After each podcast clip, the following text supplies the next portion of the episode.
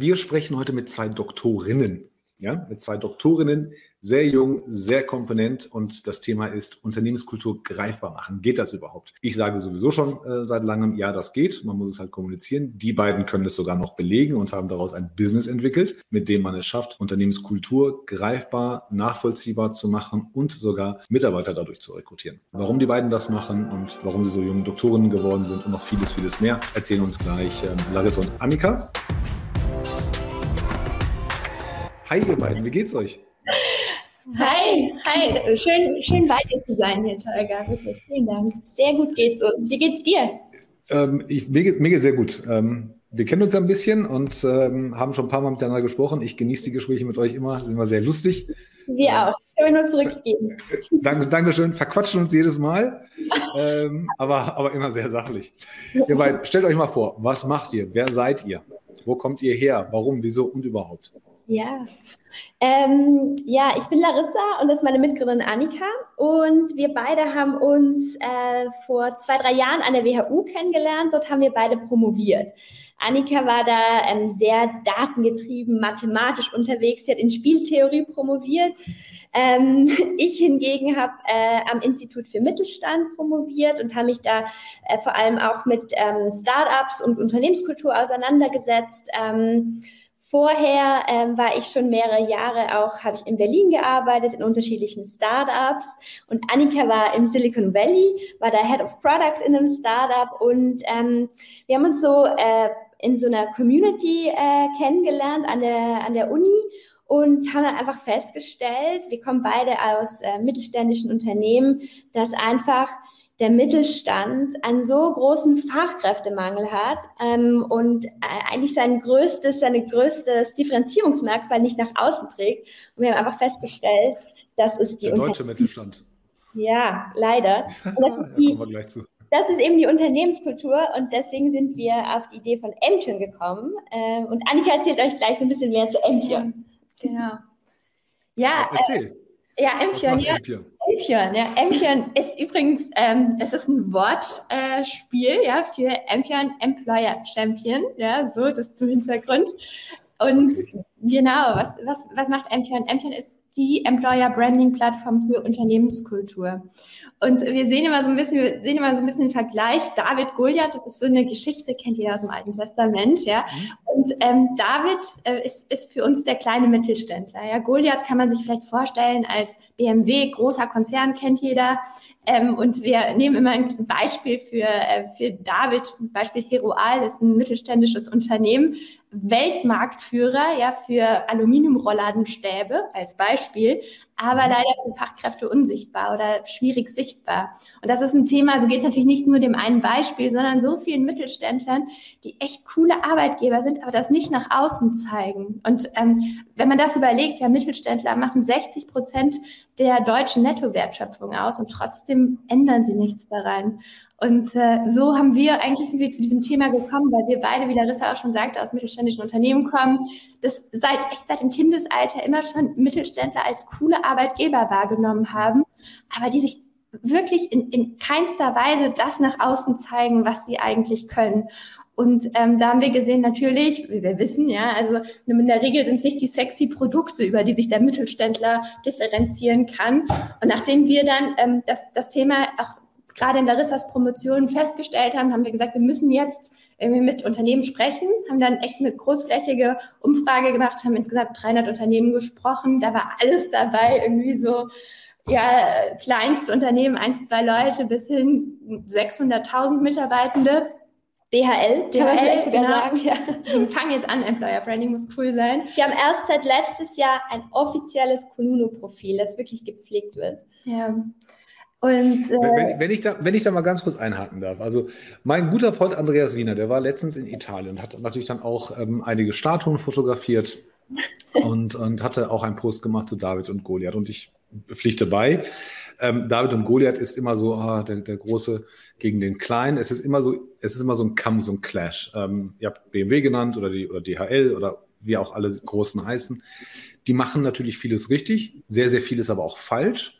Ähm, und bei den kleineren, ähm, du hast gerade das Unternehmen genannt, was, was Weltmarktführer ist in einem klein, kleineren Segment vielleicht als, als BMW und vielleicht auch mit kleineren Zahlen. Aber Fakt ist doch, es liegt doch erstmal am Unternehmen selber und an der Art und Weise, wie man Marketing macht, das überhaupt nach außen vorzutragen. Also steht ja jedem frei und man hat ja die Kanäle. Ähm, heute ist es ja günstiger und, und einfacher als vor 20 Jahren, sich überhaupt mitzuteilen.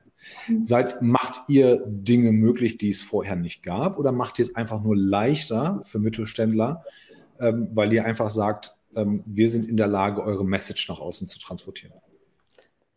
Sowohl als auch. Ähm, also unsere Lösung besteht aus zwei Teilen. Ja, also wir zum einen haben wir eine Plattform. Und die Plattform ist die Ampion-Plattform, auf der im Prinzip eine Mischung aus ähm, Kulturmatching, ähm, ähm, Kulturprofilen und Initiativbewerbungen möglich ist, weil eben als, Bewerber kommst du auf die Plattform, füllst äh, eine Survey aus, wirst dann entsprechend mit Unternehmen gematcht, kannst sie im Prinzip Check24-mäßig entsprechend deiner Präferenzen vergleichen und kannst dir dann das Unternehmen anschauen, dich entsprechend direkt ähm, effizient kanalisiert über unser Tool bewerben was aber äh, dadurch erst ermöglicht wird, dass wir überhaupt Kultur greifbar machen. Und das machen wir mit unserer Methodik. Also im Prinzip, wir machen beides. Und da ich da noch mal kurz was, äh, eine kleine Anekdote erwähnen darf, wir waren, waren letzten Freitag auf einem richtig tollen Event von super erfolgreichen Familienunternehmerinnen. Und ähm, da kam eben auch äh, eben dieses ganze Thema Employer Branding auf und ganz viele Mittelstände und auch Familienunternehmen die, denen ist gar nicht klar, dass, dass sie so viel haben und dass sie das auch nach draußen tragen müssen, um attraktiv dazustehen. Weil die sagen, wir machen einfach viel lieber was intern. Warum müssen wir denn das groß nach draußen tragen? Und ich habe das ja schon einmal erwähnt. Warum muss ich denn das immer und immer wieder sagen? Ja. Sie sind sehr, sehr zurückhaltend und meiner Meinung auch ähm, sehr bescheiden. Und das ja. haben wir einfach am Freitag auch festgestellt. Ja, und ich ja. finde auch den Kommentar gerade total cool. Was, was, was nicht, also, wenn ich. Da, das galt wahrscheinlich euch. Ja. Oder, äh, oder dem Thema? Ja, dem Thema ist es cool, es ist so, ja. Also wenn du, wenn du erst Chris, Christine, Christine Herdemertens ähm, hat natürlich ähm, also ich, ich weiß, dass, was, was sie schreiben kann und wie sie denkt, ähm, arbeitet selber in einem der besten Innovationslabore, um es mal so zu nennen, ähm, mit, mit Lars Behren zusammen. Das Zitat ist richtig gut. Also äh, ja. Tijan Onaran äh, sagte wohl mal äh, vor kurzem, wenn nicht sichtbar ist, findet nicht statt. Zwar auch in Bezug ja. auf Frauen, aber ja. ähm, mhm. das ist auch auf Unternehmen unter, übertragbar. Ich, ich, finde, ich finde bei diesen Events, ähm, wie ihr das gerade beschrieben habt, finde ich das tatsächlich, ich, ich habe nur ein Problem damit, dass zu glauben, dass kleinere Unternehmen, die nicht in der Corporate-Welt sind, ähm, ähm, ich habe ein Problem damit, zu, nachzuvollziehen und auch zu, zu glauben, dass sie sich nicht mitteilen können. Ähm, es gibt, ich überlege gerade, ähm, genau, es gibt, es, gibt, es gibt einen Anbieter, ähm, den, den Anselm zum Beispiel, der, der bietet ähm, eine, eine, eine, eine Software an, äh, hier bei LinkedIn. Und da wird quasi äh, Handwerker nutzen Produkte von Herstellern und können in der über eine App ein Feedback direkt an den Hersteller geben. Also das heißt, der, der, der 6 mm Bohrer, der ist halt nicht so toll oder das, das, äh, der Akkubohrer, der gibt den Geist auf oder wird, wird zu schnell zu heiß und so weiter. Das heißt, man hat instant das echte Feedback von echten End-Usern. Und ähm, damit, damit verdienen die halt Geld. Und die sitzen in der Mitte und haben diese Software gemacht und daraus eine App entwickelt. Und ähm, das Ding kannst du jetzt sagen, ja, ist langweilig, interessiert mich nicht, ist eine ganz normale Handwerker-App. Kannst aber auch sagen, wir sind in der Lage, zwei völlig verschiedene Welten miteinander zu verbinden. Wir sind in der Lage, Kommunikation von User zu Hersteller und ein permanentes Product Development auf die Beine zu stellen. Also die Geschichte, wenn du so ein bisschen um die Ecke denken kannst, kannst du ja aus jedem Unternehmen eine Geschichte erzählen. Ähm, das, ist ja, das ist ja nicht das Ding. Ich habe so ein Glaubwürdigkeitsproblem mit, mit, mit damit, wenn, wenn mir einer sagt, ja, ich weiß aber nicht, was ich erzählen muss. Und ich höre das ja selber, ne? wenn die sagen, ja, wir machen aber ein langweiliges Produkt, dann sage ich, nee. Ähm, du kannst ja auch, mein Lieblingsbeispiel ist ja die kleine Schraube am Bremssattel eines Autos. Du kannst sagen, ich bin Schraubenhersteller, kannst aber auch sagen, ich bin Sicherheitsfanatiker, mhm. weil ich ihr Leben meinen Schrauben äh, schütze und das Leben ihrer Familie, wenn sie im Auto sitzen. Mhm. Daraus entsteht eine richtig tolle Geschichte. Wo, wo setzt ihr da an? Wo macht ihr da den Unterschied und wo könnt ihr da helfen? Ich glaube, das eine ist erstmal, das hat Larissa gerade schon gesagt, dass viele Mittelständler einfach total bescheiden sind, ja. Und das andere ist auch, ähm, dass das Thema HR oder Arbeitgebermarke, mit der wir uns ja beschäftigen, ja, der Employer Brand, dass das ein Thema ist, das noch nicht strategisch angekommen ist, ja. Also HR ist so ein bisschen, ich, ich äh, brauche jemanden, also suche ich jetzt Instance, poste irgendwie auf Stepstone hier ein, ein, ein Jobprofil Und das ist eine Sache, die, äh, die, obwohl ja so viel Geld ja auch tatsächlich in Mitarbeiter gesteckt wird, was ja richtig ist, ja, das ist so ein Asset, ist es immer noch so schwer, das messbar zu machen und es ist kein strategisches Thema. Und das ist eine Sache, bei, bei der wir ansetzen, zu sagen, es muss irgendwo beginnen und ihr müsst einer, es reicht nicht nur nach Jobs zu, zu, auszuschreiben oder nach Leuten zu suchen, ihr müsst eine Arbeitgebermarke aufbauen. Und ähm, da fängt es dann damit an zu festzustellen, was ist denn da, ja, und wie können wir das gut nach außen zeigen. Denn das ist ganz ehrlich bei ganz vielen Mittelständlern leider noch überhaupt nicht angekommen, dieses Thema. Und das ist wirklich, wie Larissa gesagt hat, so unfassbar schade, weil äh, die sind großartige Arbeitgeber, aber man muss als Mitarbeiter leider im Prinzip da erst arbeiten, um das zu verstehen. Ja. Und ähm, bei, bei so vielen mittelständischen Unternehmen, die wirklich sehr, sehr erfolgreich sind, die haben, also Employer Branding Verantwortlichen, haben wir, glaube ich, keinen einzigen in 300 Gesprächen gehabt. Wenn es eine Personalabteilung gibt, ist das schon viel. Sehr oft gibt es nur eine Lohnbuchabteilung. Ja. Mhm. Also HR als strategisches Thema im Mittelstand leider noch gar nicht. Und ähm, deswegen wirklich, wir haben mit jemandem gesprochen, der hat 800 Mitarbeitende ja. und der führt jedes Vorstellungsgespräch selbst. Das muss man sich Find mal vor Augen führen. Also finde ja. find ich gut, aber ich weiß, worauf ihr hinaus wollt. Aber mhm. lasst uns mal vorne anfangen. Ich bin, ich bin Mittelständler, bin richtig gut in dem, was ich mache. Meine Mitarbeiter wissen es, ich weiß es, die Welt weiß es nicht. Jetzt rufe ich euch an und sage, ich will aber auch, dass die ganze Welt weiß, was für ein toller, tolles Unternehmen ich habe. So, jetzt komme ich zu euch. Wie macht ihr meine Kultur greifbar? Sind das über passiert das über meine Mitteilungen? Also stelle ich mich da, wird das gemessen? Muss ich ankreuzen oder kommt ein Auditor vorbei und, und prüft das? Oder, oder ist das nur meine persönliche Wahrnehmung, die ich dann eintippe und sage, wir sind leidenschaftlich, tolle Produkte, äh, great place to work, great place to work und so weiter. Und auf der anderen Seite matcht jemand seine subjektive Wahrnehmung. Ja, das Thema äh, Subjektivität ist nämlich groß. Es ist auch, das ist auch genau der Punkt, warum es so schwierig ist, das zu erfassen. Äh, was wir gemacht haben, ist eine äh, Methodik zu entwickeln, die genau das eben ausschließt, die, ähm, die diese Subjektivität umgeht. Ähm, mhm. das ist auf Basis von zwei Punkten. Zum einen haben wir, haben wir in den, den, den Survey, die wir durchführen, ähm, Trade-offs eingebaut. Das heißt, wir fragen nicht, wie innovativ bist du von 0 bis 10, ja, sondern wir fragen, äh, möchtest du prozesskonform oder agil arbeiten, nur als Beispiel. Ähm, und das ermöglicht, gerade wenn man statistisch geschickt äh, da unterwegs ist, signifikante Werte wirklich zu generieren, die gut sind. Und das ist genau das, wofür wir auch die Zusammenarbeit mit den Universitäten haben, ja, dass wir das besser machen als alle anderen, ähm, mhm. um dort ähm, Objektivität reinzubringen. Das ist der eine Teil. Der andere Teil ist aber auch, dass natürlich nicht nur der Geschäftsführer äh, ausführen, ausfüllen kann. Das ist klar. Wir brauchen einen bestimmten Prozentsatz von Mitarbeitenden, die das entsprechend auch, ähm, die das entsprechend auch machen. Gibt es da böse Überraschungen? Erstaunlicherweise ähm, ist es ähm, bisher, ähm, alle, alle Unternehmen, die das bisher ausgefüllt haben, erstaunlich ähm, gut. Ja? Und äh, tatsächlich, was wir, was wir machen, ist noch ähm, so, so ein Soll-Ist-Vergleich, also Empfehlungen zu abzuleiten, was, was könntet ihr verbessern, was erwarten eure Mitarbeiter oder wen müsst ihr eigentlich heiern, um das Profil zu erfüllen, das ihr eigentlich sein wollt. Ja. Und ja, genau. Und ähm, was, wo ich dir nochmal widersprechen würde, ist, dass Mitarbeiter intern das immer wissen, mhm. welche, dass, dass, er ein, dass, die, dass die, das Unternehmen, wofür sie arbeiten, ein toller Arbeitgeber ist.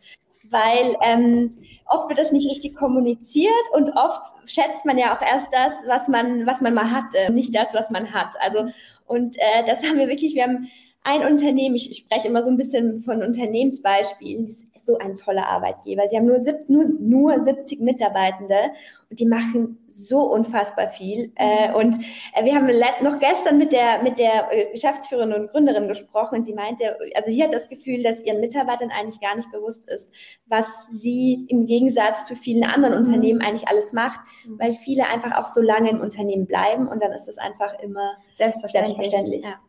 Also ich bin ja, ich bin ja immer, wenn ich so ein Format habe, Devil's Advocate. Ähm, ich muss euch ein bisschen, bisschen, bisschen triggern. Äh, ich ich kenne, ich, ja, ich poste jeden Tag zu diesen Themen. Äh, ich ich kenne die Probleme und äh, im Gegensatz zu, zu, zu den, zu den ähm, Gedanken, die einige Leute haben. Also mein Post ist immer Wahrheit. Also es ist immer irgendeine Reflexion von, von einem Unternehmen, äh, Sachen, die, ich, die, ich, die, die mir erzählt werden, wo ich dann sage, alles klar, also 150 Mitarbeiter und keine Ahnung davon oder das ist anders oder das ist anders, ähm, gebe ich euch wahr.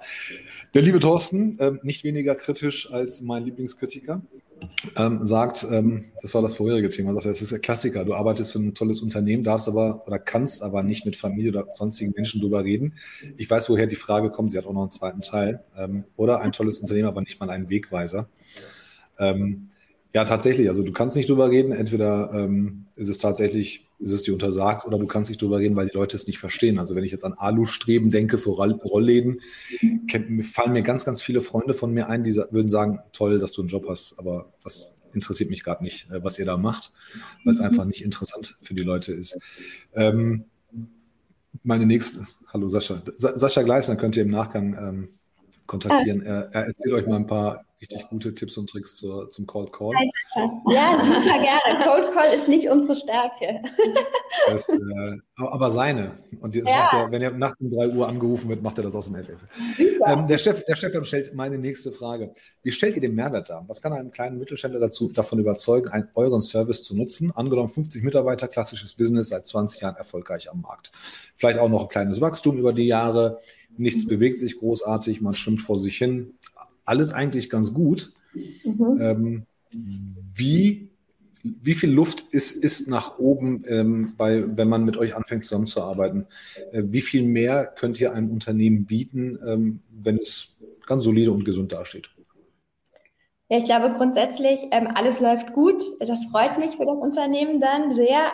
Aber ähm, es ist so, ähm, schon bis 2030 fehlen in Deutschland 8 Millionen Fachkräfte. Das sind 20 Prozent der überhaupt existierenden Fachkräfte. Ähm, und das muss man sich einmal vor Augen führen. Nur weil es gerade gut läuft, bedeutet das nicht, dass die Fachkräftesituation so bleibt, denn das wird nicht der Fall sein. Das heißt, man muss was tun. Die Fachkräfte werden sich sicher schon in wenigen Jahren völlig frei den Job auswählen können. Und äh, insofern ähm, das vielleicht vorweg. Aber, ähm, aber ich bin kein Mathematiker, aber ich interessiere mich dafür. Nur wenn die Fachkräfte nach deiner Aussage fehlen, dann werden sie ja auch nicht da sein. Das Einzige, was du schaffen kannst, ist, die von der einen Seite auf die andere Seite rüberzuholen, damit sie nicht mehr da fehlen, wo sie gefehlt haben, aber dann werden sie morgen woanders fehlen. Ja, das ist richtig. Und dann ist es ganz besonders wichtig, dass man als Arbeitgeber, der etwas zu bieten hat, das auch zeigt, weil sonst verliert man ja völlig seine Position im Arbeitsmarkt. Und das fängt an auf der eigenen Unternehmenswebsite. Nur ein Prozent der Mittelständler haben eine eigene Karrierewebsite. Die haben vielleicht so zwei, drei PDFs, die sie hochladen mit Stellenanzeigen, ja. aber die haben keine Karrierewebseite, wo sie sich als Arbeitgeber präsentieren. Man findet wirklich nichts und man assoziiert auch nichts mit den unterschiedlichen Unternehmen. Also da, da, da beginnt ihr schon? da beginnen wir schon. Und das ist, und da, da verstehen wir auch, das ist, das ist ähm, auch gar nicht so leicht. Also es ist nicht so, ja, komm, ich mache eine neue Seite, Karriereseite hier ja, hinher. klar, eben. Das ist das eigentlich ist da eine Wissenschaft dahinter. Genau, man muss es ja auch irgendwie gut darstellen und diese Darstellung, die Erfassung der Daten, die Verarbeitung der Daten, ja, und das dann ordentlich darzustellen in einem Kulturprofil, in einem guten Setup, das auch Testimonials, das verschiedene Bereiche inkludiert, um ein authentisches Image des Unternehmens zu präsentieren. Das ist das, wo wir unterstützen. Und ja, ein Teil, was auch noch wichtig, der auch sehr, sehr wichtig ist, ist ähm, dieses ganze Thema Benefits.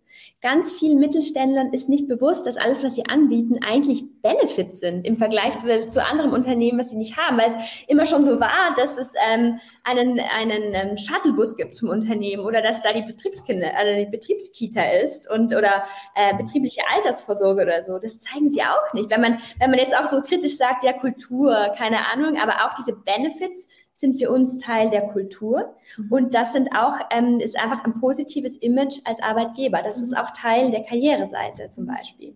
Okay, wenn ich alles zusammenfasse, heißt es, wenn ich irgendwelche Versäumnisse hatte und ich fange die Zusammenarbeit mit euch an, dann werde ich automatisch besser. Das heißt, meine Karriereseite, die vielleicht gar nicht da ist oder falsch ist, wird verbessert. Mhm. Ähm, ich mache mir ein paar Gedanken mehr um meine Benefits oder lerne, wie ich meine Benefits kommunizieren kann mhm. ähm, und, und anpassen kann anhand der Wünsche. Ja, kann aber auch sein, dass ich, dass die Obstschale mein Thema äh, mhm. mein, mein, äh, mein, mein, größtes Benefit ist und ihr sagt mir, nee, ähm, bringt dir nichts, aber versuch's doch mal mit äh, kostenlosem Kaffee oder sowas. Äh, das zieht mehr bei deinen Mitarbeitern, ja. die du gerade hast. Das heißt, ich kann das schon anhand der Wünsche meiner Mitarbeiter und anhand eurer Erfahrungswerte kann ich das halt optimieren.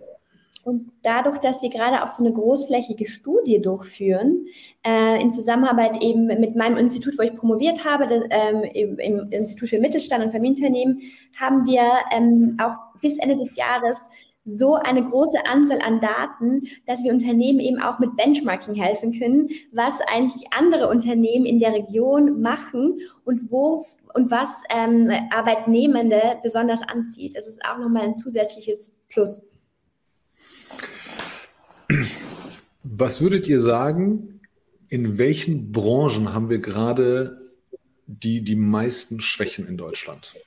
Oder in welchen Umsatzklassen? Gibt es da so Cluster, die man, die man festmachen kann? Ist es eine regionale Geschichte? Ist es eine Branchengeschichte? Umsatz, Mitarbeiteranzahl?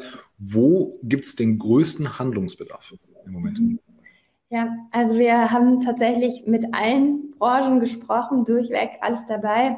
Äh, wo wir das beste Clustering ähm, erreichen konnten, war eigentlich in der Mitarbeiteranzahl.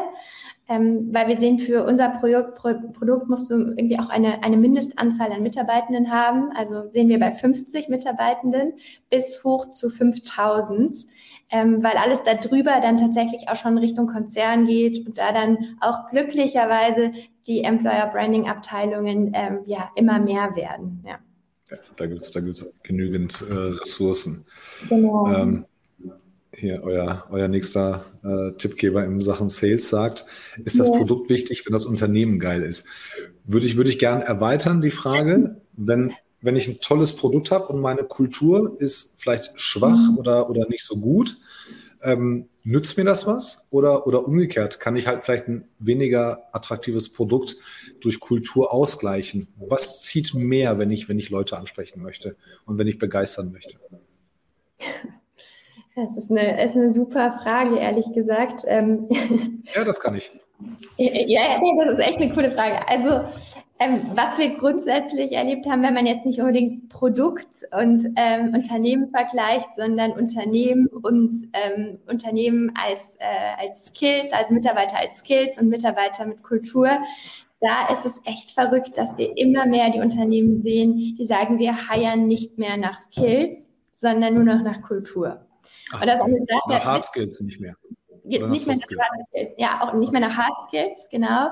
Ähm, ist natürlich gewissermaßen, kannst nicht einen Mediziner jetzt als ITler einsetzen, klar, da müssen so ein paar Gegebenheiten sein, aber das ist ein grundlegendes Ding, das sich total ändert. Ähm, Produkt, ähm, tatsächlich, äh, da gibt es ja auch ganz viele spannende Geschichten von Unternehmen, die äh, tolle Consumer-Produkte haben, aber letzten Endes ganz schlechte Arbeitgeber sind. Also da gibt es tatsächlich einen großen Trade-off. Aber also sicher kann man äh, ja in beide Richtungen vieles kompensieren. Ja. Und äh, zudem muss man auch sagen, für, für Arbeitnehmer, die von den Top 10 äh, Jobzufriedenheitsfaktoren sind sieben wirklich kulturell. Also Arbeitnehmer suchen nach Kultur ihren Job aus. Und da ist vielleicht das, das sexy Produkt gar nicht so wichtig. Mhm. Werdet, bleibt, bleibt, seid ihr, nee, seid, seid ihr nur auf die Kultur fixiert und fokussiert? Weil, also ich finde, ich finde, es gibt so ein paar, paar Sachen mehr. Die Kultur ist halt der, der größte. So, so habe ich angefangen, ne? dass ich gesagt habe, wir, wir, werden, wir werden es schaffen, Cultural Fit zu machen. Und, und, und äh, am Ende bedankt sich das Unternehmen bei uns nicht und sagt, toller Mitarbeiter, sondern die sagen, ey, das ist ein richtig toller Mensch, den du uns da vermittelt hast. So haben wir damals angefangen. Ähm, aber über die Zeit und besonders in den letzten 18, 19 Monaten hat sich ja viel geändert. Also es, Kultur ist ein, einer von mehreren Bausteinen geworden. Immer noch der größte, aber da ist jetzt dazu gekommen, viel deutlicher der Purpose, also wie, wie, wie gewissenhaft oder, oder, oder mit, welchem, mit welchem Gewissen gehe ich morgens zur Arbeit, wie, wie erfüllt mich das Ganze. Ähm, Flexibilität ist, ist ein großes Thema geworden, ähm, psychische Sicherheit ähm, und, und ähm, tatsächlich auch ähm, mentale Gesundheit sind wichtig geworden. Werdet ihr das bei, bei Empion auch übernehmen oder sagt ihr, wir bleiben bei der Kultur und machen dann eher quasi eine Pyramide statt tragende Säulen? Super spannend, dass du das so sagst, weil ähm, genau diese Punkte sind verschiedene Säulen in der Empion-Methodik, die wir entwickelt haben. Ich will da auch gar nicht so tief drauf eingehen, aber eine der mach, mach eine der acht, also wir haben acht Säulen, ähm, also wir haben das ja in, mit Studien, mit Arbeitssuchenden und mit Unternehmen entwickelt und wir haben daraus mit ähm, Unis zusammen eben acht Säulen abgeleitet Und eine große Säule davon ist eben das ganze Thema Purpose und Werte. Und mhm. eine Säule ist das Thema New Trends und das ist das Thema Flexibilität, mentale Gesundheit und Sicherheit. Ist alles drin und abgefragt. Das heißt, wenn man als Arbeitssuchender bei uns diesen Test macht, da sind diese beiden Trendthemen auch drinnen. Und für uns sind die tatsächlich auch wirklich Teil der Kultur. Ja. Auch Nachhaltigkeit ist ja auch noch so ein weiteres äh, äh Trendthema. Ja, bei der Nachhaltigkeit bin ich immer noch hin und her gerissen. Ähm, aber es ist ein ganz anderes Thema, weil einfach viel zu viele Leute darüber reden. Ähm, wir haben ganz viele E-Autos, aber wir reden darüber, wie toll und sauber sie fahren, aber wir reden nicht darüber, wie dreckig sie hergestellt werden. Ein anderes Thema. Eine gewisse Heuchelei müssen wir ja noch ähm, akzeptieren. Aber in, immerhin stellt man sich die Fragen. Genau, die, Fra die Fragen werden gestellt und es ist immer noch besser als nichts. Ne? Wenn ich eine Seite ja, ja. sauber mache, ist es, ist es schon mal ganz cool. Ähm, wenn ich mit euch zusammen arbeite, Wann sehe ich die ersten Erfolge? Also ähm, wir starten meist mit einer Kulturanalyse, weil wir ja natürlich die Daten brauchen, um das Matching zu machen. Und äh, bereits nach, also nachdem man diese Kulturanalyse gemacht hat, bekommt man so ein Kulturprofil und findet schon sehr viel über sich raus und auch über seine Mitarbeitenden. Also hat man auch bereits da äh, direkt einen Nutzen, äh, würde ich sagen, den man dann auf der Karriereseite eben hinaustragen kann, perspektivisch aus, auf der Plattform und dann auch im Rahmen eines Kulturdecks intern auch umsetzen kann. Hm. Also ich würde sagen, nach der Kulturanalyse dauert im Schnitt zwei bis drei Wochen, hängt immer ein bisschen vom Unternehmen ab, hat man schon einen Mehrwert. Okay, jetzt habe ich meine Kultur eingebracht, greifbar gemacht, sichtbar gemacht, ähm, mhm. habe Handlungsempfehlungen bekommen, ähm, habe vielleicht auch was Neues dazugelernt. Was passiert jetzt? Jetzt habt ihr mich da drin und morgen kommen irgendwelche Bewerber und sehen mich und sagen, passt oder passt nicht? Also sind wir, sind wir im Tinder-Game oder sind wir da, wo ich noch Einfluss habe, jeden Tag besser zu werden? Ja, also das, das, ist, das ist klar. Ähm, das, das lebt davon, dass du natürlich beliebig viele Mitarbeitenden auch mit in diese Kulturevaluation mit einbringen kannst. Ja, indem mhm beliebig viele den, die Survey entsprechend auch ausfüllen. Aber auch du natürlich, du, man ändert sich ja, ne? Man, gerade wenn wir dann auch das Feedback geben, du kannst dich in die Richtung verändern, weil die Arbeitnehmer in deiner Region das eben besonders gerne sehen wollen, ist das natürlich ganz wichtig, dass wenn du dann dich entsprechend deiner Kultur verändert hast, dass du die anpassen kannst, dass du sagen kannst, hier gibt es Updates und kannst dich verändern. Das ist, das ist klar. So, jetzt haben wir auch alle begrüßt. Okay, nee, die, die, die, Frage, Hallo. Äh, Reinhold ist dazu, Daniel von Lirop ist dazu gekommen, Joachim Herwig ist dazu gekommen. Das ist alles Sales- und IT-Leute. Ähm, oh, wow. Ja, alle, alle unglaublich, unglaublich kompetente Jungs. Ähm, brauchen wir immer gerne.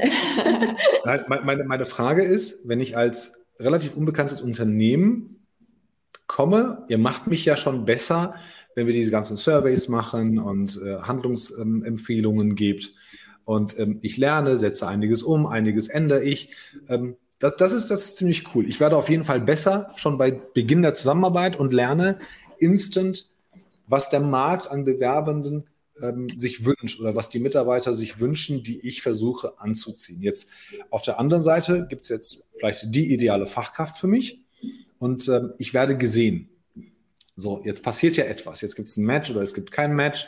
Ähm, das kann unterschiedliche Gründe haben. Ähm, sehe ich dann in dieser weiteren Zusammenarbeit Optimierungsmöglichkeiten, ähm, warum die Matches, die potenziellen, doch nicht zu mir kommen, sondern woanders hingehen.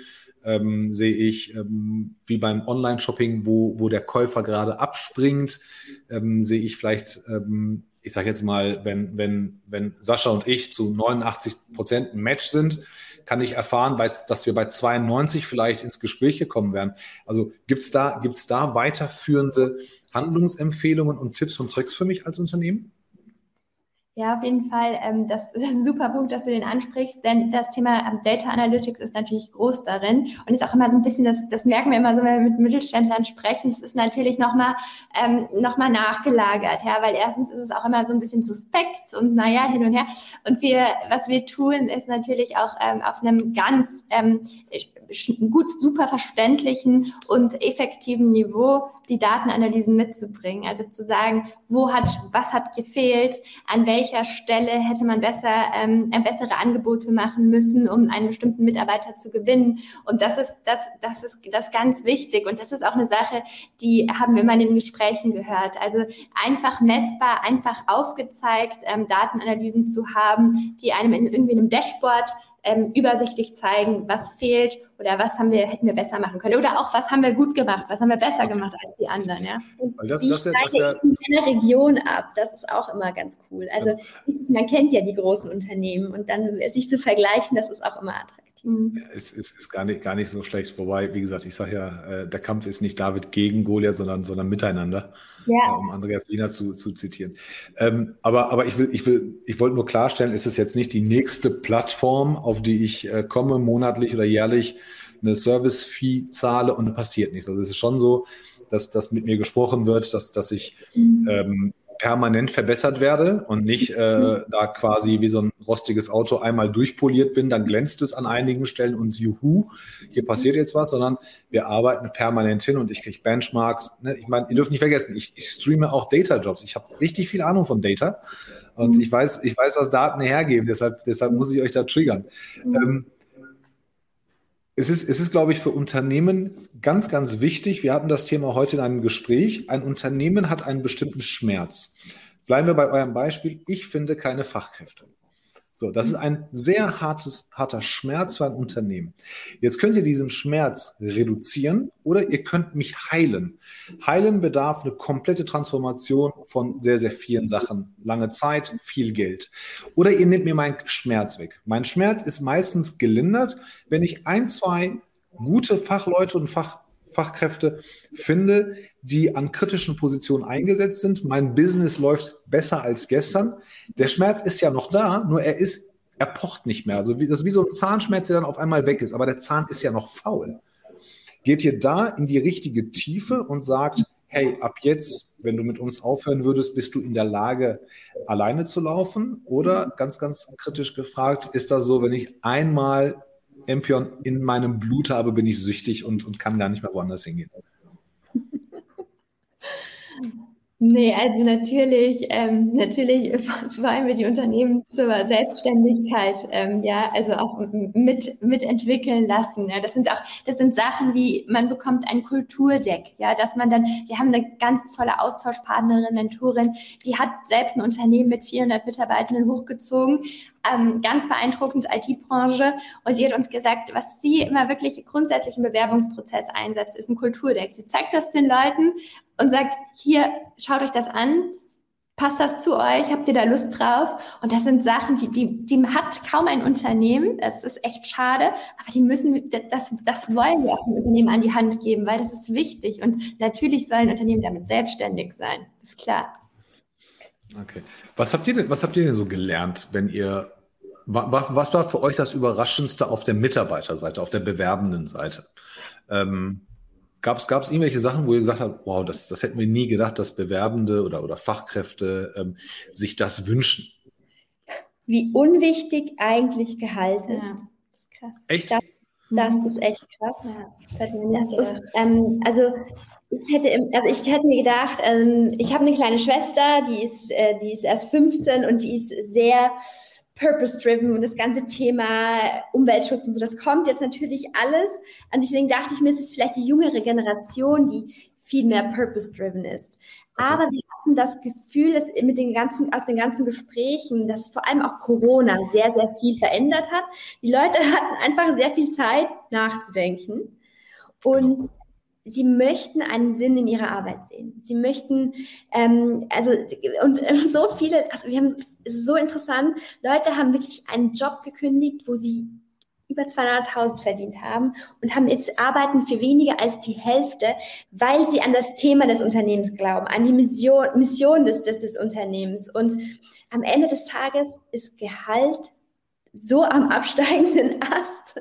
Ja, man muss echt schauen. Also es gibt äh, eine spannende Studie, 200.000 Teilnehmer, ähm, alle Alters, Altersklassen. Ja, es ist nicht irgendwie spezifisch, wie Larissa gerade sagt, irgendwie auf die 14-Jährigen. Mhm. Ähm, alles dabei.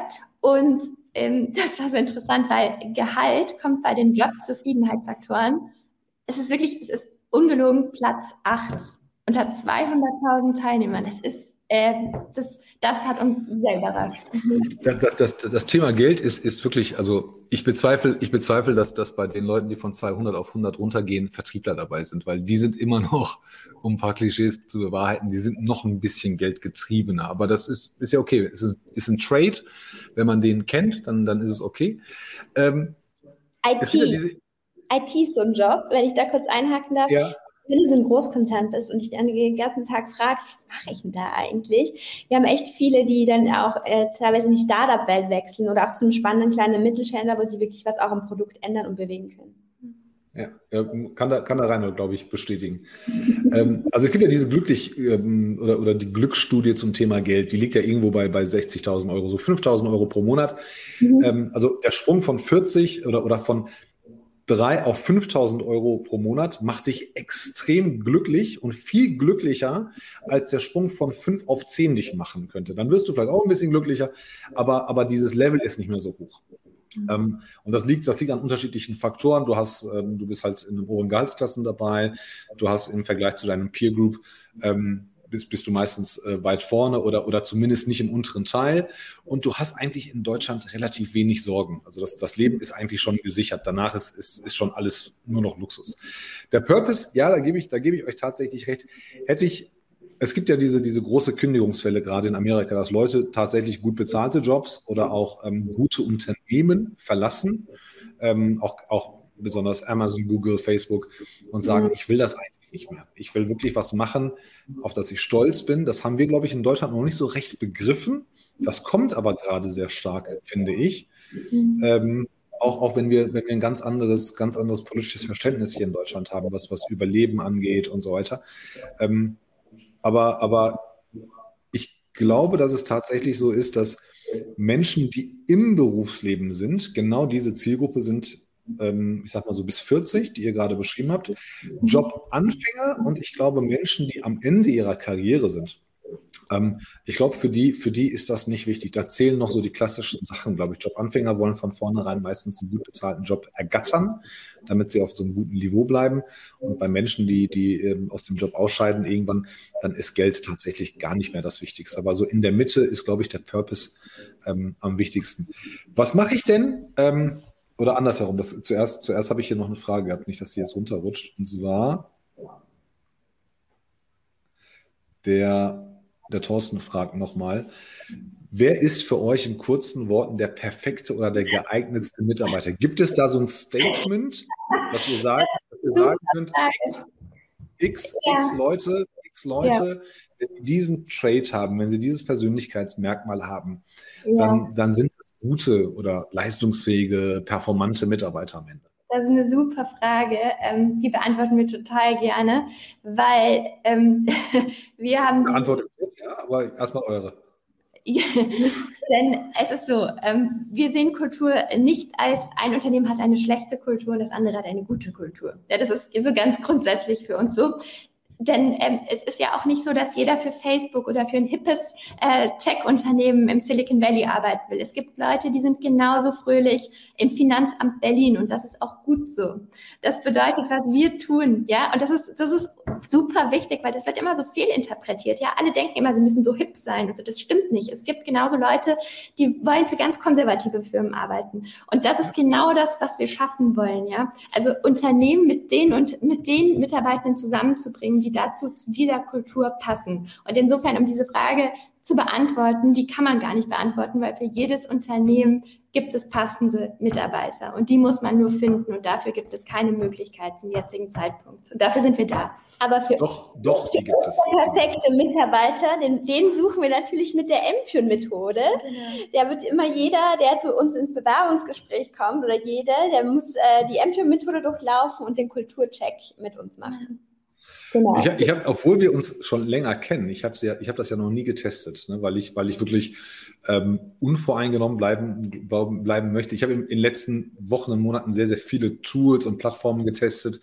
Ähm, ich habe noch keine Technik, und das meine ich ernst, ich habe noch keine Technik gefunden, die besser beurteilt als ich. Ja, ich habe eben noch eine Lobhudelei auf mich, ich habe eben noch eine Lobhudelei auf mich gekriegt. Wir arbeiten, wir arbeiten, ja auch mit technischen Tools, so ist es ja nicht. Aber am Ende, am Ende entscheidet bei uns jeder Mensch. Und bis jetzt liegen wir 94 bis 96 Prozent richtig. Ich bezweifle diese ganze KI-Geschichte in, in terms of people, ja, um es mal so zu sagen. Ähm, das ist gut, das macht vieles einfacher. Also die, das Match kriegt, kriegt ein Tool immer besser hin als wir. Aber ich glaube, die Genauigkeit vom Match, das, das kann, glaube ich, die Technik noch nicht. Aber kommen wir gleich dazu. Ich habe noch ein, ein, ganz, ganz wichtig. So, das ist ein ehemaliger Banker, der hatte gerade gesagt, Geld ist, zu der Frage, Geld ist nicht so wichtig. Ähm, ITler aus der, aus der Bank, beziehungsweise Digitalisierungsprojekt und Transformation, ähm, sagt, Gehalt ist, ist nicht wichtig und ich kann kündigen, wenn, ich, ähm, wenn die Abfindung üppig war. Der Vertriebler überhaupt sagt, Geld kann, kann nicht unwichtig sein, wie soll ich meine Miete bezahlen? Gott sei Dank, Christiane meldet sich, äh, Christine meldet sich auch und sagt, Gehalt sollte fair sein, weil nur vom Purpose alleine werde ich nicht satt. Also schon ein bisschen, bisschen ja. Gegensatz. Ähm, und den nehme ich auch noch dazu, den, den Joe. Dafür sind Gehaltsrunden mit den Purposern erstaunlich anstrengend. Und das stimmt. Jeder, der mir hier sagt, Gehalt ist nicht wichtig, Gehalt ist nicht wichtig, wir haben diesen Fall letztens gehabt, da sagen Arbeitslose oder Leute, die gekündigt haben und noch keinen neuen Job haben mhm.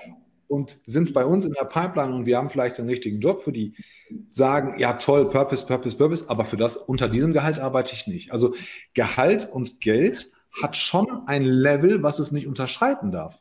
Ja, das, das, ist, das ist gut und richtig. Ähm, wir haben auch nicht gesagt, dass Gehalt keine Relevanz hat. Ja, wir haben nur gesagt, es kommt erst auf Platz acht der wichtigsten Einflussfaktoren für Jobzufriedenheit. Und das nicht höher? Nicht höher, ja. 200.000 okay. Leute. Das ist eine BCG-Studie, sehr, sehr spannend.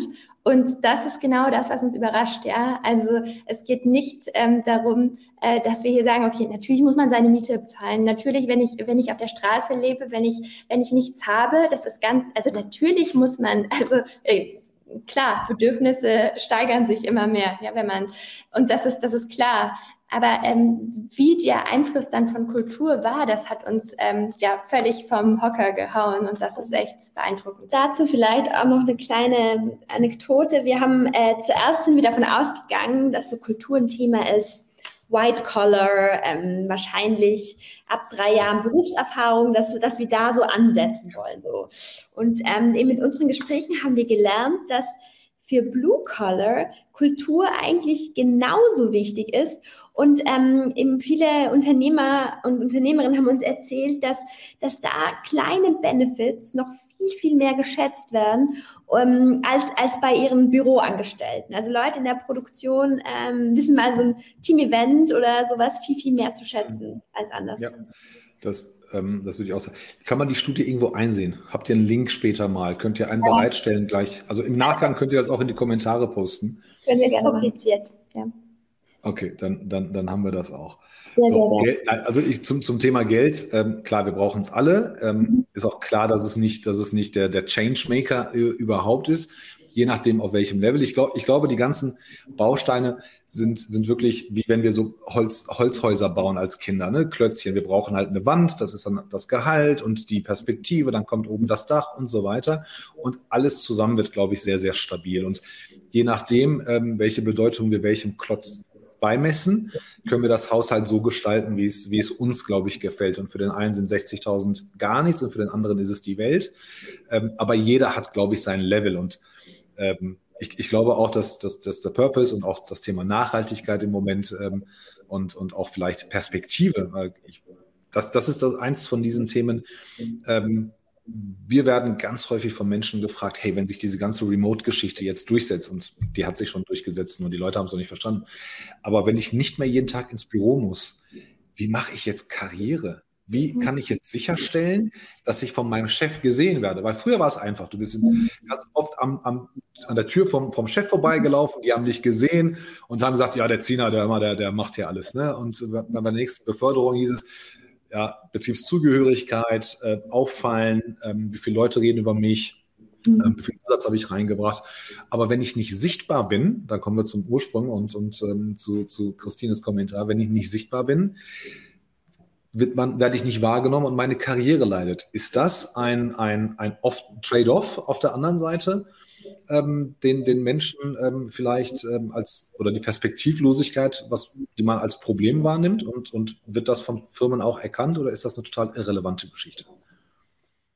Doch, das ist ein, ähm, das ist ein, ist ein Thema jetzt. Äh, ist spannend, denn wir haben dazu auch mit einigen ähm, Unternehmen gesprochen und die haben gesagt, das Schwierigste sind eigentlich diese hybriden Kulturen, nicht die digitalen, weil da sind ja alle digital. Ne? Also es gibt ja jetzt auch einige Firmen, die sagen, wir sind äh, komplett digital.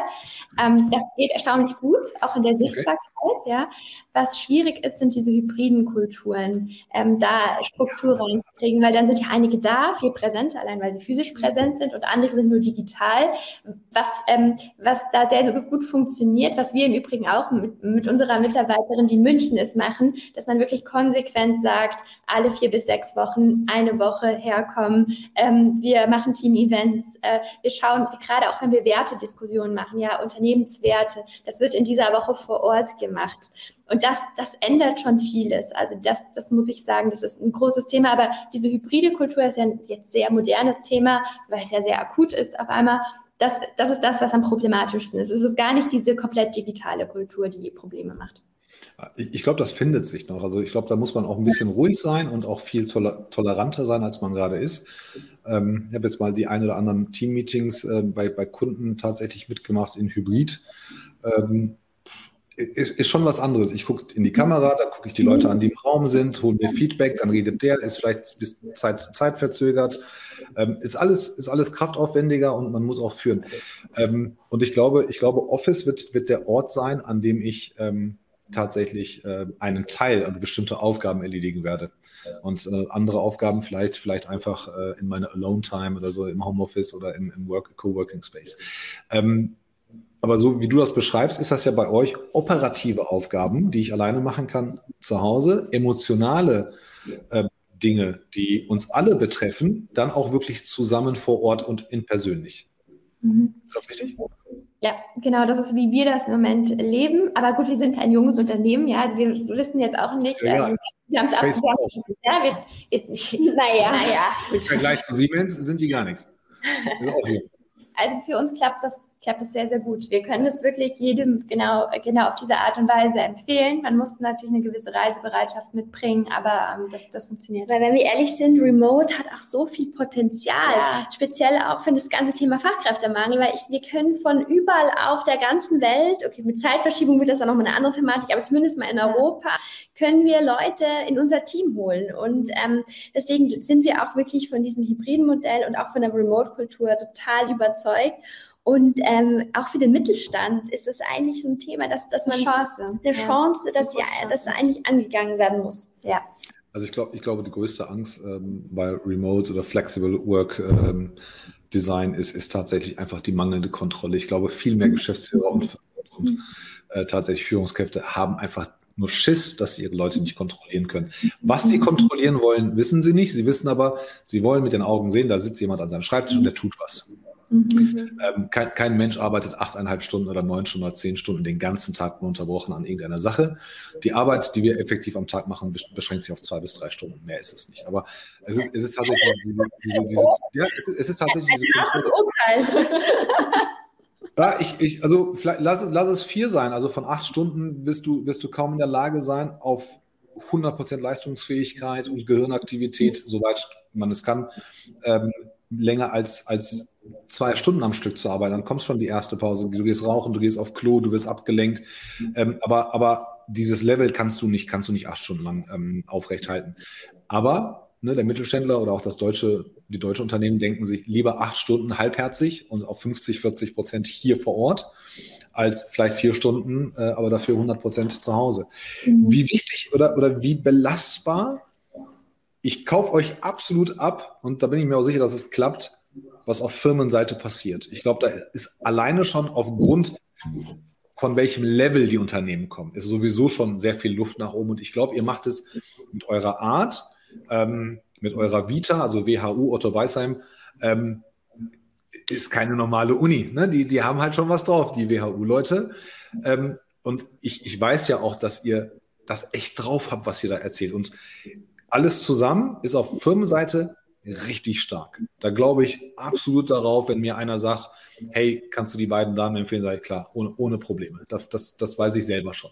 Auf Mitarbeiterseite würde ich es gerne ein bisschen belasten. Wenn ich die Fachkraft bin, die sich von München nach Hamburg begeben will, habe da ein Unternehmen gefunden und da ist ein Match. Wie sicher ist es, dass, dass wir beide glücklich werden in Hamburg? Massiv viel höher als ohne dieses Match. Ah. Das muss ja, das muss ja, es ist ja ein Unterschied, ob ich, also wenn es mir heute in München gut geht, aber ich muss aus irgendwelchen anderen Gründen nach Hamburg, scheißegal.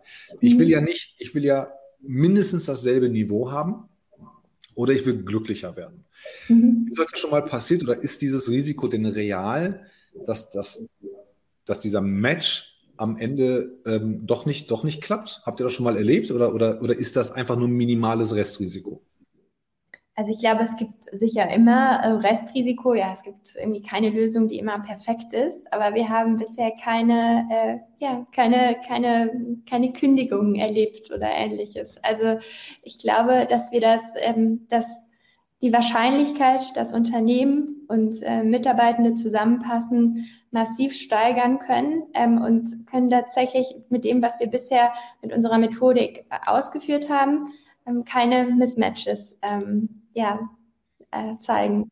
Ja. Habe ich, hab ich, mir schon gedacht, aber ich wollte es aus eurem Mund. Ja, aber es ist eine gute Frage, ja, also auf jeden Fall. Aber, ja, am, Ende, am, Ende des, am, Ende, des, Tages wird es halt immer Menschen geben und, und in, in, eurem Falle will ich das, will ich das halt so, so, so viel wie möglich reduzieren, dass einfach die nächste Plattform ist, weil ich tatsächlich denke, dass der Schlüssel zu allem tatsächlich diese, diese, die Kultur ist. Aber jetzt haben wir so oft dieses Wort genutzt, Kultur, Unternehmenskultur.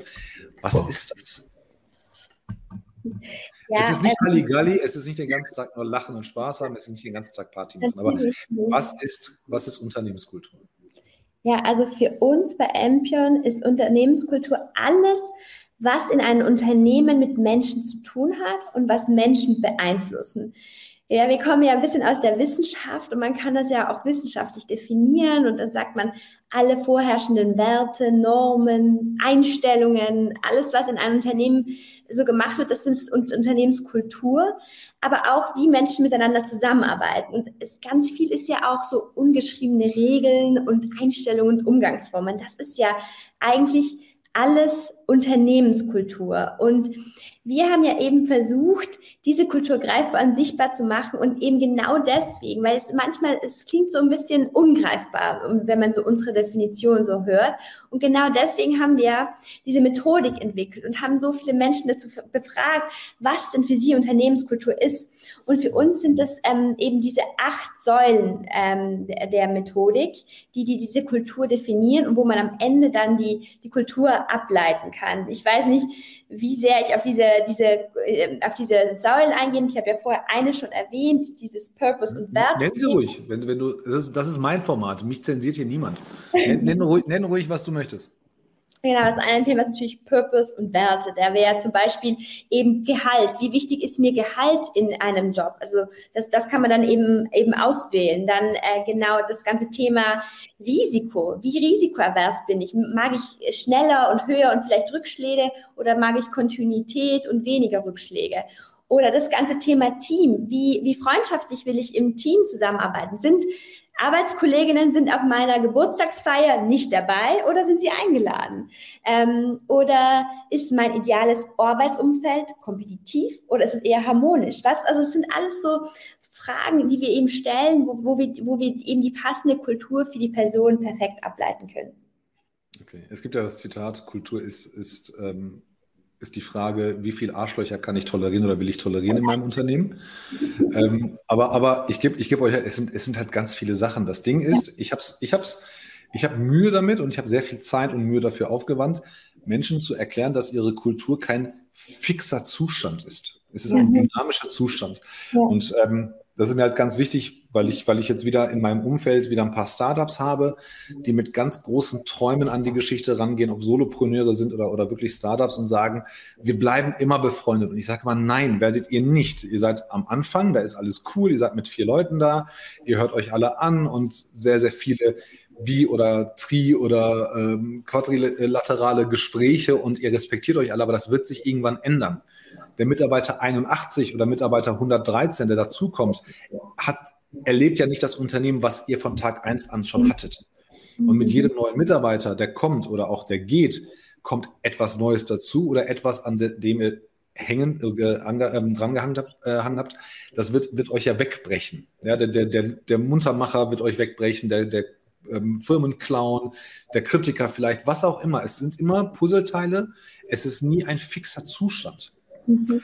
Ähm, habt ihr das mal beobachten können, dass, dass sich die Kultur oder die Unternehmenskultur von Unternehmen am Anfang und am Ende eurer Zusammenarbeit, falls es schon das Ende gab bei dem einen oder anderen, ähm, wie sehr sich das entwickelt hat?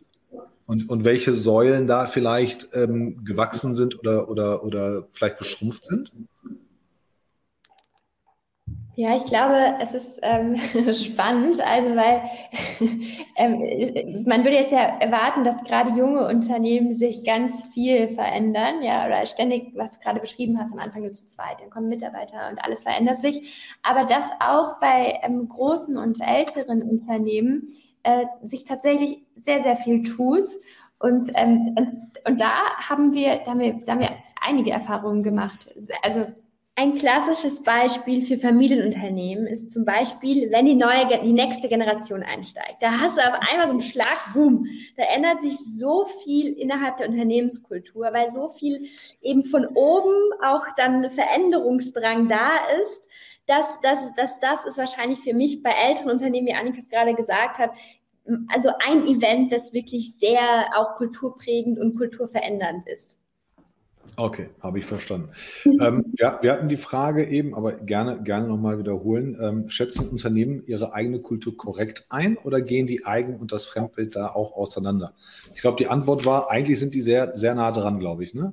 Sind schon sehr nah dran, aber wir identifizieren ja auch verschiedene Gaps sozusagen, wo, wo sie vielleicht so ein bisschen auseinander liegen äh, um, und zeigen das eben der Geschäftsführung oder der Personalabteilung eben auch, wo, wo denn die größten Gemeinsamkeiten sind und wo die größten äh, Gaps liegen. Okay, habe ich verstanden. So, jetzt, wir kommen ja mit Blick auf die Uhr. Ähm, wie sagt man so schön, man muss den Flieger ja gleich mal landen. Ja. Ähm, wenn ich wenn, ich, wenn, wenn ich mir eure Plattform angucke und ähm, jetzt vielleicht ein Unternehmen bin, was, was wirklich Handlungsbedarf hat, ich weiß das, ähm, gibt es, aber welches Problem könnt ihr mir nicht lösen? Sagen wir es mal so. Mit welcher Hoffnung sollte ich nicht zu euch kommen? Ähm, ähm, in der Hoffnung, ey, das, das kriegen die auch hin. Ähm, was, was könnt ihr für mich nicht tun?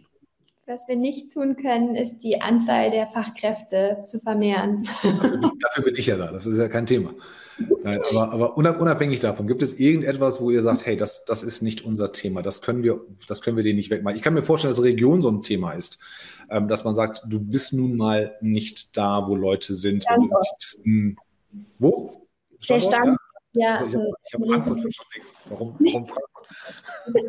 Aber es gibt, es gibt so abgelegene Orte, ne, dass man sagt, okay, das, das ist nun mal so.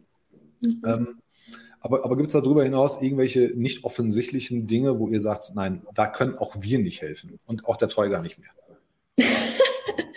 ähm, was ist denn da noch ein Thema? Also ähm, was uns auch immer sehr wichtig ist, also wir stehen nicht für Kultur mit ein paar schönen Stockbildern und wir haben ein paar, paar tolle Schaukeln jetzt und Kicker. Also das, das, möcht, das Bild möchten wir eigentlich nicht vermitteln, weil wir sagen, Kultur, wir werten nicht, sondern wir bilden ab und es gibt keine schlechten Kulturen. Und ähm, also wenn man nur so Stock, Stockbilder da nach draußen zeigen will, dann ist man vielleicht bei uns, äh, also da würden wir einen, da hätten wir einen anderen Ansatz und würden sagen, präsentiert euch authentisch, dann findet ihr auch die passenden Leute. Ja. Wir beschönigen und verschönern nicht. Ja, da muss man dann, glaube ich, sich einen, jemand anderen suchen. Ja. Aber wir, also, aber wir machen auch kein Arbeitgeber-Bashing, wie, ja. wie jetzt zum Beispiel andere Plattformen Und was wir, wir, wir machen das aber auch ja insbesondere deshalb, diese Authentizität, weil Bewerber das auch sehen wollen. Die wollen sehen, wie ist es, weil das müssen wir auch wahrscheinlich gar nicht sagen, was die, was die Kosten sind von einem falschen Hire. Ja, was sind die Kosten davon, dass du jemanden einstellst, der dann denkt, wow, du bist Facebook und am Ende bist du es aber nicht. Das und das ist, das ist traurig, ja. Und das, das sollte man auch von vornherein ehrlich und authentisch kommunizieren. Und das, das wollen wir tun. Und ganz ehrlich, also an alle Mittelständler draußen, ihr müsst euch echt nicht verstecken stecken. Ja, das nee, ist so, so toll. Nicht. Ganz viele wissen gar nicht, was das für Werte sind, die sie schon eh schon mit sich bringen. Also das, das sollte man auch nicht verstehen. Nur noch nicht zeigen. Nur noch nicht zeigen. Und davor sind wir dann da. Ja. Genau. Okay, also mit Blick auf die Uhr ähm, kann ich sagen, es war unser erstes LinkedIn Live mit euch. Ähm, definitiv ja. nicht das letzte. Ich lade euch hiermit ein. Sucht euch einen Freitag ab übernächster Woche ein zu Data Jobs. Ähm, da quatsche ich immer mit ähm, eigentlich mit jedem, also Andreas, Kai, äh, Anne, ähm, Olli, über, über Jobs im Tech-Bereich, aber immer Job, Mensch, ähm, Data und äh, sehr viel über Recruiting und Kultur. Da äh, immer 10 bis 11. Jeden Freitag sucht euch was aus und schickt das später zu. An alle anderen, folgt den beiden, schickt, den, schickt ihnen eine, eine LinkedIn-Kontaktanfrage. Ähm, ja, wir freuen uns. Kann, ich, kann, ich euch nur, kann ich euch nur empfehlen, sehr sympathisch, sehr kompetent, äh, haben immer Zeit, hören immer sehr aufmerksam zu. Äh, die Gespräche sind immer lustig. Ich sage recht herzlich vielen, vielen Dank, dass ihr da wart. Hat richtig Spaß gemacht. Das Thema haben wir bei weitem noch nicht in Gänze abschließen können. Ähm, ich nehme mir die Freiheit, euch jederzeit nochmal einzuladen. Ähm, euch gehören die letzten Worte und ich zitiere wie immer Andreas Wiener an der Stelle. Ihr dürft alles sagen, was ihr wollt, außer Danke für die Einladung und dann machen wir Raum zu. Alle anderen, von allen anderen verabschieden wir uns und ihr bleibt noch kurz dabei dann gleich. So, euch gehören die letzten Worte, Mädels. Wirklich, also Mittelständler sind großartige Arbeitgeber. Bitte, bitte zeigt es. Ja, wirklich, die, die, die Bewerber suchen euch. Die freuen sich. Der Mittelstand liegt uns am Herzen. Wir wollen nicht Großkonzerne, wirklich, wir brennen für den Mittelstand und wir freuen uns wirklich über jeden, ähm, der Interesse das, daran hat und versteht, dass Kultur das nächste Differenzierungsmerkmal am Arbeitsmarkt ist. Das ist ein schönes Schlusswort. In dem Sinne, verschenken, nach vorne gehen. Für alle anderen gibt es die beiden Damen oder mich. In dem Sinne, allen einen schönen Abend und bis dahin. Ciao. Ciao. Tschüss.